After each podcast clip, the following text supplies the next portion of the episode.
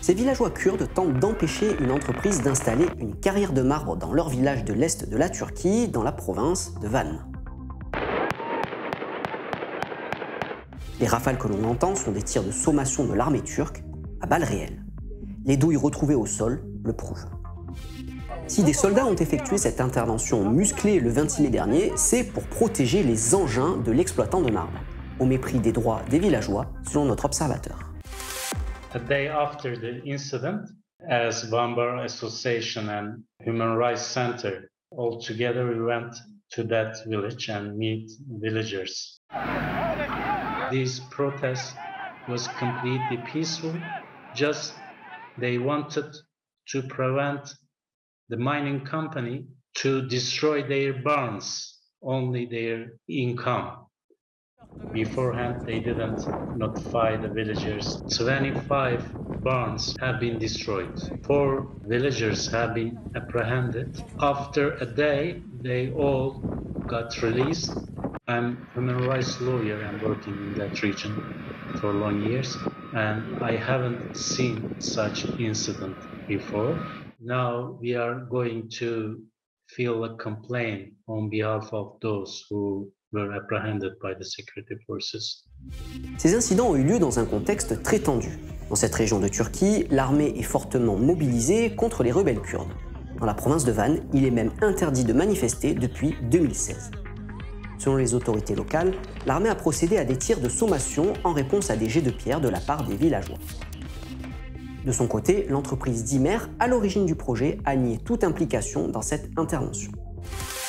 without uh, environmental impact assessment report, they cannot do anything in that area. In order to get this report, they, they need to collapse those barns. That's why they cooperate with security forces. We don't know the relations behind it, but as far as we know, this company may bribe the security forces. And this incident also shows us that people in Van cannot enjoy their basic rights. Even they cannot peacefully protest something. الان میزنن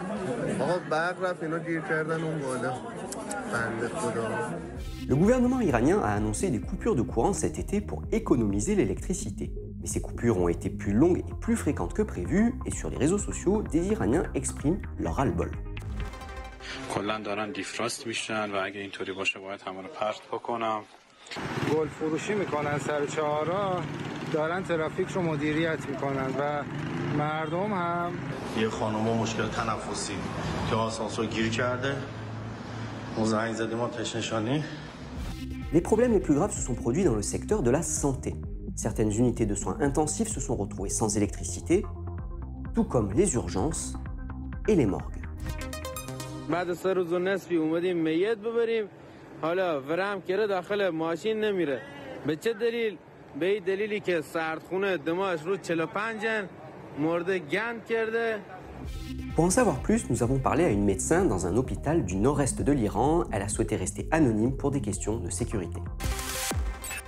Les principaux hôpitaux disposent de groupes électrogènes de secours pour les équipements essentiels, mais s'ils ne se déclenchent pas lors d'une de ces nombreuses pannes de courant, ça peut être désastreux. C'est ce qui est arrivé dans la salle d'opération d'un hôpital d'Ispahan. Lorsque le courant a été coupé, le générateur n'a pas fonctionné.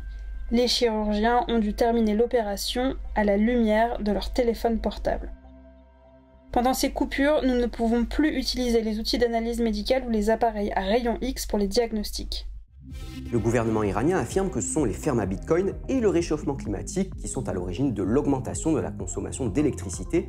Et selon des spécialistes de l'énergie, ce seraient plutôt les infrastructures vieillissantes de l'Iran qui seraient à l'origine de ces pannes. On termine avec cette histoire qui a ému sur Twitter et LinkedIn. Le 2 juin dernier, un professeur sénégalais a publié deux photos le montrant en train de porter le bébé d'une de ses étudiantes en plein cours.